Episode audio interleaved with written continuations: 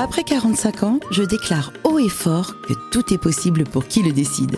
Suivez l'histoire de ces femmes et de ces hommes qui ont changé leur destin, amélioré leur vie, sublimé leur quotidien. 5, 4, 3, 2, 1, votre vie peut commencer. Bonjour mes chers auditeurs et auditrices. Je ne vais pas vous étonner quand je vais vous dire que j'aime les hommes. Et je les aime tellement que j'ai consacré deux émissions coup sur coup à propos de leur santé. On a parlé de l'andropause la semaine dernière, et aujourd'hui, tout naturellement, on va parler d'un thème qui est pas super fun, hein, d'accord, mais qui, dont il faut parler. C'est le cancer de la prostate. Alors ça, c'est la première partie de l'émission, et ensuite on va parler d'un institut extraordinaire, vous verrez. Alors, je voulais absolument vous en parler parce que si vous n'en avez jamais entendu parler, il faut que vous sachiez de quoi on parle, à savoir cet institut qui s'appelle l'Institut Raphaël. Mais pourquoi, pourquoi je parle de sujets aussi anxiogènes là? Eh bien parce que mes amis, et surtout messieurs, à un moment donné, il faut regarder les choses en face. Plus on avance en âge, et plus on a de risques de développer des genres de maladies comme ça, comme les cancers, euh, comme des tas de problèmes en fait. On peut avoir des problèmes comme l'andropause, comme la ménopause. Alors vous, mes amis, et surtout messieurs, à un moment donné, il faut regarder les choses en face. Plus on avance en âge et plus on a de risques de développer ce genre de maladie comme le cancer. Et vous, les hommes que j'aime, vous ne vous occupez pas assez de vous. Depuis quand vous êtes allé faire des analyses? Depuis combien de temps vous n'êtes pas allé voir un médecin? Moi, je veux absolument vous motiver pour être plus raisonnable et faire davantage attention à votre bien le plus précieux, à savoir votre santé. Et pour vous motiver davantage, j'ai l'honneur de recevoir le docteur Alain Toledano qui est en face de moi et je suis vraiment très honorée de l'avoir dans mon émission. Bonjour docteur. Bonjour. Est-ce que tu peux te présenter? Oui, bien sûr. Alors je m'appelle Alain Toledano, je suis médecin cancérologue. Donc euh, je m'occupe d'un centre de radiothérapie dans l'ouest de Paris qui s'appelle Hartmann. Mhm. Voilà, j'ai une activité aussi dans un institut dont on parlera qui s'appelle l'Institut Raphaël. D'accord. Et puis je m'occupe aussi d'une chaire académique d'enseignement au Conservatoire national des arts et métiers, en santé intégrative. Et tout ça c'est relié, on le verra. D'accord, on va parler de la santé intégrative justement en, deuxième partie. Alors ma première question c'est de savoir combien d'hommes souffrent de cancer de la prostate en France Alors, Le cancer de la prostate c'est le plus fréquent. C'est 70 000 cas par an en France chaque année. C'est plus fréquent que le cancer du sein où il y a 60 000 cas par an en France chaque année. Voilà, donc c'est pour dire qu'il y a 480 000 nouveaux cas de cancer en France chaque année. Et en France, il y a 4 millions de personnes qui ont ou qui ont eu un cancer. Et la prostate, c'est le plus fréquent, mais comme il est invisible, les gens ne le savent pas forcément. Mais c'est incroyable parce qu'en fait, on parle beaucoup, on nous a un peu rebattu les oreilles au mois d'octobre du cancer du sein, et tu es en train de me dire que le cancer de la prostate, c'est plus fréquent et on n'en parle pas beaucoup finalement. Pourquoi? Oui, on en parle moins, bah, c'est une maladie invisible, souvent qui se guérit très bien, euh, parfois peu agressive, mais on a encore 9000 hommes qui meurent chaque année en France de cancer de la prostate. Et vers quel âge ça, commence à se déclare? Bah, En fait, on a une moyenne, la moyenne entre 65 et 70 ans, mais parfois on a des cancers de prostate qui arrivent chez des hommes jeunes de 50 ans. La plupart, c'est des hommes qui ont euh, la tranche d'âge entre 60 et 70 ans. D'accord. Mais il euh, n'y a, pas forcément d'âge. quoi. On peut aller même chez des personnes plus âgés, 80, 85 ans, qui vivent très bien, qui sont embêtés par ce type de maladie. Et quels sont les symptômes en fait? Alors c'est une des spécificités, c'est qu'il faut bien savoir que quand on a des symptômes urinaires, ça ne veut pas dire qu'on a un cancer de la prostate. Mm-hmm. La prostate, c'est une glande qui a une forme de châtaigne, qui est dans le bas-ventre, hein, ce qu'on appelle le pelvis, juste derrière la verge, en dessous de la vessie. Et en fait, quand elle gonfle avec l'âge, elle peut donner des troubles urinaires. Et ça, c'est des maladies bénignes. C'est ce qu'on appelle l'adénome de prostate. Et ça se gère très bien. Les, médecins, les chirurgiens urologues savent très bien gérer ça. Le cancer de la prostate, lui, la plupart du temps, il est asymptomatique. C'est-à-dire qu'il ne donne pas de symptômes. Donc c'est en faisant la plupart du temps soit un toucher rectal, mais tout le monde ne va pas aimer ça, hein, bien sûr. Oui, mais... mais ou une prise de sang. Et où on fait un dosage d'une protéine qui s'appelle le PSA. Et quand le PSA, la protéine PSA est élevée, alors ça motive pour faire un bilan et aller chercher un cancer qui germe dans la prostate. Et comme beaucoup de maladies, d'abord elles restent dans l'organe, elles restent dans la prostate, des années, souvent. Et ensuite, ben, si on ne le prend pas en charge, parfois, le cancer peut aller ailleurs. Mais justement, là, quand tu me dis ça, j'étais en train de, me dire, mais comme, puisqu'on ne le sent pas, il n'y a pas de véritables symptômes, euh, qu'est-ce qu'il faut faire euh, il, faut vraiment se, faire un, peu comme les femmes. Nous, on va tous les deux ans faire euh, un examen, tu vois, de, la poitrine. quoi qu'il en soit, on fait une mammographie. Est-ce que pour les hommes, il faudrait qu'ils fassent un, taux de PSA tous les deux ans à partir d'un certain âge? Oui, oui, oui, effectivement. Alors, il y a un débat de société, mais on va en parler. En fait, on considère que à partir de 50 ans, on dose une fois la protéine PSA et on le fait régulièrement. Alors beaucoup à un moment ont dit mais ça sert à rien de doser le PSA parce que dans les cancers de prostate, il existe des cancers de la prostate qui sont indolents, peu agressifs. Donc c'est pas la peine d'embêter les hommes à leur diagnostiquer un cancer s'il est indolent. Seulement on ne sait pas forcément parmi les hommes qui vont avoir des cancers de prostate, ceux qui vont rester indolents et peu agressifs et ceux qui vont évoluer rapidement.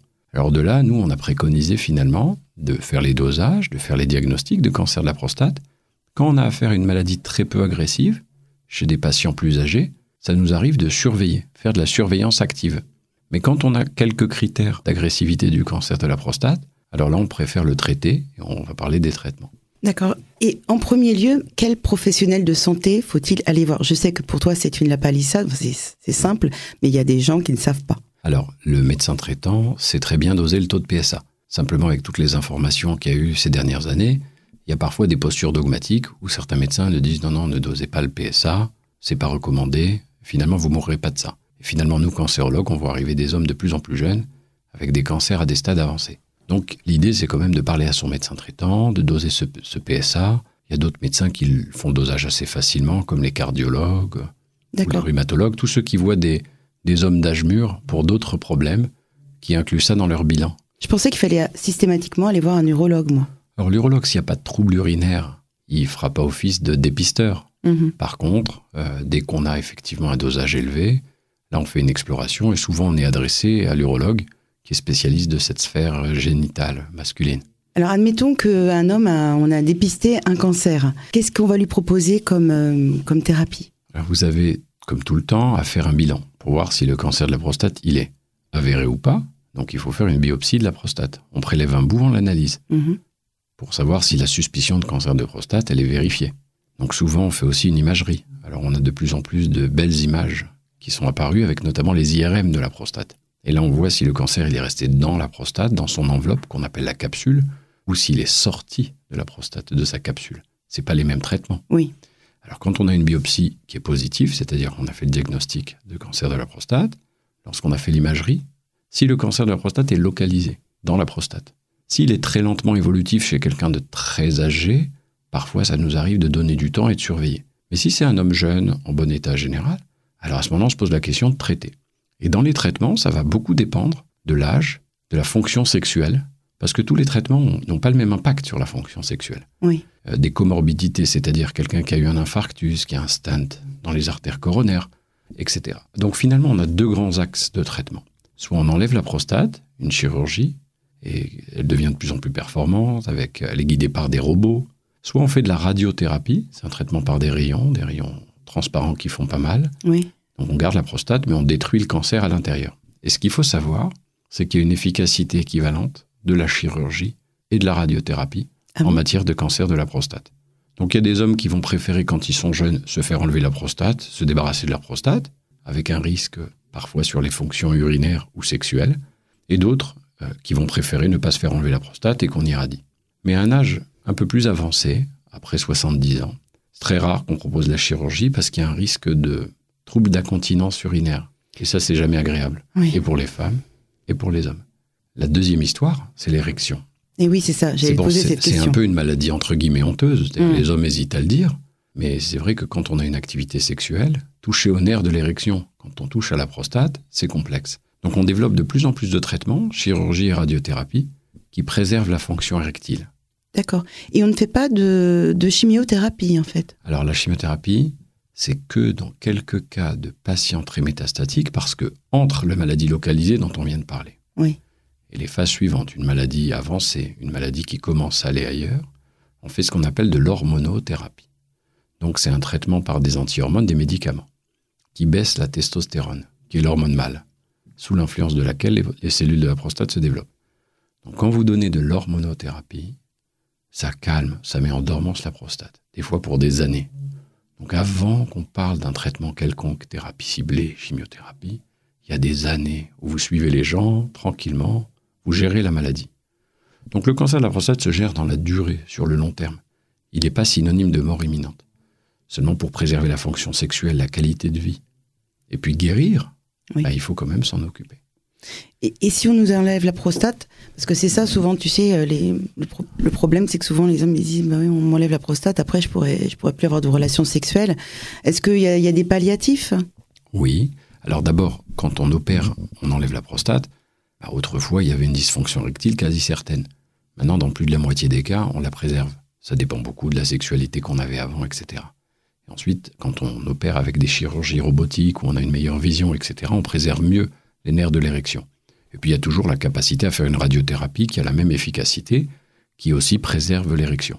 Et puis pour tous les hommes qui ont des difficultés érectiles, là il y a une discipline en urologie qui s'appelle l'andrologie. Ah, on parlait de l'andropause tout à l'heure. Mm-hmm. Donc les andrologues ont un arsenal euh, de médicaments. Euh, ça peut être des patchs sur la verge, ça peut être des injections, ça peut être des, comprimés, Cialis, Viagra, enfin on ne fait pas de publicité pour une marque. Oui. Donc il y a toute une dynamique.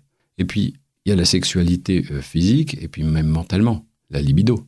Donc les, praticiens sexothérapeutes vous parlent d'un autre rapport à l'intime et à son intimité à soi et à l'intimité qu'on a dans un couple. Donc on a développé aussi la sexothérapie, puis ça se passe très bien. Hein. Par contre, effectivement, quand on est sous hormonothérapie, là on peut avoir des bouffées de chaleur, des baisses de l'érection, euh, on peut prendre du poids, augmenter son cholestérol. Et c'est pour ça qu'en fait on préfère diagnostiquer le cancer de la prostate tôt plutôt que tard. Comme ça, on évite d'avoir à donner des médicaments qui donnent des effets secondaires. D'où l'importance de la prévention d'aller. du dépistage. Voilà, du dépistage. C'est pour ça que je voulais que tu viennes pour en parler. Alors, nous sommes aujourd'hui avec le docteur Toledano qui a fondé l'Institut Raphaël à Levallois. J'ai lu que c'était le premier centre de médecine intégrative. Mais c'est quoi la médecine intégrative, docteur? Alors, l'intégration, c'est une philosophie. Vous savez, aujourd'hui, on est dans une société oui, tout le monde est spécialiste de quelque chose. Nos, spécialités, c'est nos identités sociales. En médecine, il y a 55 spécialités médicales. C'est le pays au monde où il y en a le plus. Il y en a 17 chez nos voisins, ils meurent pas plus tôt. Aujourd'hui, on travaille en silo, alors qu'on a besoin de fédérer, de faire la synthèse. Donc l'intégration, c'est une façon de rassembler. Maintenant, on va parler de santé intégrative. Parce que la santé, c'est quoi? C'est pas l'absence de maladie, la santé. Pas le silence des organes. Et la santé, elle va se composer de la santé psychologique, la santé émotionnelle, la santé sexuelle dont on parlait, la santé sociale. Donc on va intégrer toutes les dimensions de la santé. On va faire une médecine où on va intégrer toutes ces dimensions, on va intégrer même des interventions non médicamenteuses autour du patient, et on l'a appelé la santé intégrative, la médecine intégrative.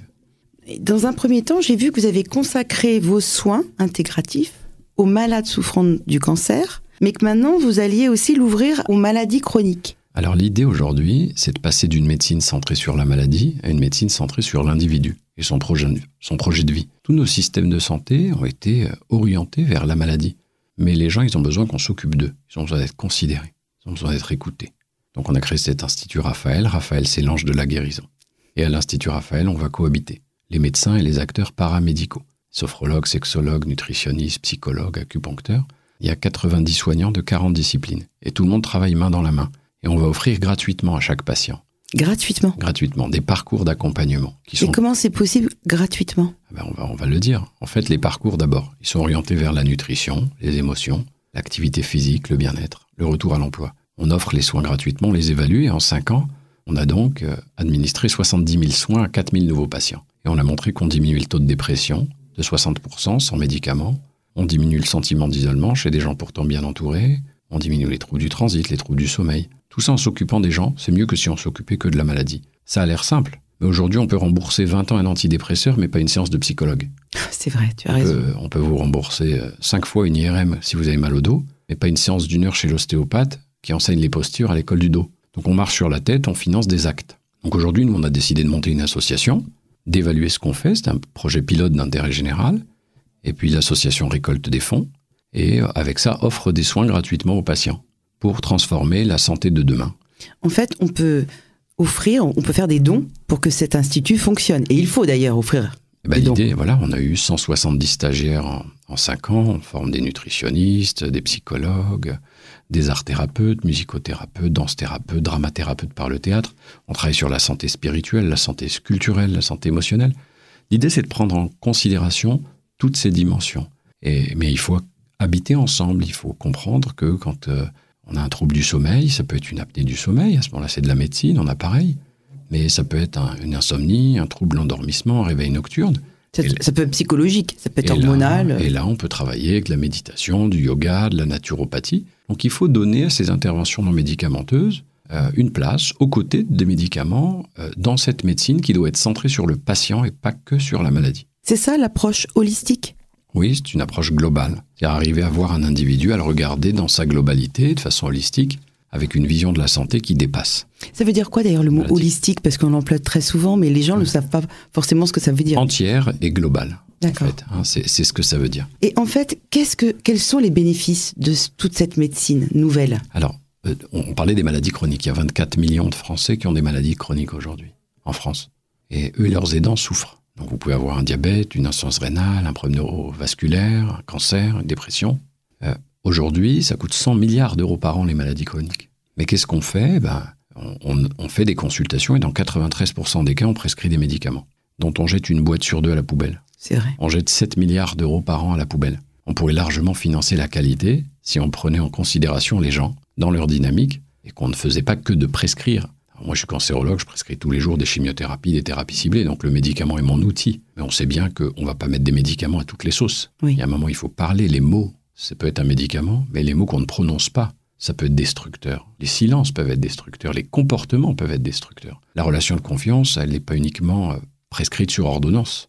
Il y a une dynamique humaine, il y a une dimension de la relation aux soins. Et ce qu'on veut, c'est faire la promotion de l'éthique du care. Il y a le soin et le prendre soin qui est basé sur les attentions particulières, la disponibilité affective, la responsabilité émotionnelle, la prise en considération du soi relationnel. Donc il y a une éthique dans le soin qui doit changer, avec une médecine et un système de santé qui doit se transformer. On a de la chance en France, système solidaire, gratuit, mais on est en train de perdre cette chance parce qu'on utilise mal cette ressource. il faudrait qu'on se recentre sur la personne en utilisant les technologies au profit de la personne tellement d'accord avec toi parce que mon métier principal, à part d'être chroniqueuse sur Radio Shalom, c'est euh, d'être visiteuse hospitalière et je travaille qu'avec des médecins depuis des années et je suis tout à fait d'accord avec toi avec ce principe de, mettre tout le monde ensemble, tu vois, pour que l'individu soit entouré de, plusieurs disciplines, évidemment. Et, effectivement, un patient qui souffre d'un diabète euh, complexe mal équilibré, un patient qui est dialysé pour une insuffisance rénale ou qui a eu un accident vasculaire, qui a un handicap ou une vulnérabilité, en fait, c'est pas la maladie qui compte, c'est qu'on s'occupe de lui. C'est pour ça qu'on a ouvert un programme maladie chronique. Et on a les mêmes résultats qu'en cancérologie, qui est aussi une autre forme de fragilité. C'est-à-dire ce qu'il faut, c'est s'occuper des gens. Le maillon, la médecine, le, le médecin, c'est un maillon d'une chaîne qu'il dépasse. Et le centre, c'est le patient. C'est ni l'ordonnance, ni la maladie. Je trouve ça formidable ce que tu fais. Je voulais te le, dire. Je te félicite. J'ai une de mes meilleures amies qui a été traitée d'un cancer très très virulent dans ton institut. Je ne te l'avais pas dit juste avant. Mais sache que je te remercie euh, en son nom et en mon nom parce qu'elle est toujours là grandement grâce à toi. Merci, mais c'est toutes les équipes en fait parce qu'en fait il faut sortir du cadre d'une relation singulière médecin-patient. En fait, c'est des équipes qui prennent en charge les patients. Mm. Puis c'est en équipe qu'on fera mieux. C'est vrai. On a besoin d'à peu près tout et c'est normal. Comment on fait pour vous aider? Alors voilà, on a Institut Raphaël, un Raphaël avec un F. Et voilà, il y a des équipes en place, il y a un site internet. Et l'idée, c'est de pouvoir effectivement contribuer à, proposer ces valeurs de prise en charge globale. Et pour qu'on démontre, parce que chaque soin, c'est un soin qui, qui va donner lieu à une évaluation pour qu'on transforme la santé de demain, parce que on a des contraintes capacitaires, des milliers de demandes de patients qui veulent être pris en charge. Et c'est pas financé par la sécurité sociale, malheureusement. Et donc l'idée, c'est qu'on arrive à faire des petits et on va y arriver. Donc, mais on, te donne de l'argent comment? On donne de l'argent comment? Ah bah, bah, On a sur le site internet comme une association avec un CERFA.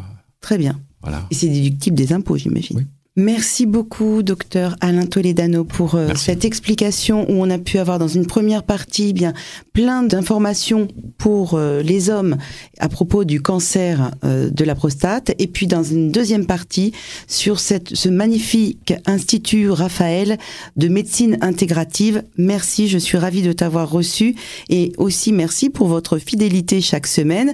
À la semaine prochaine.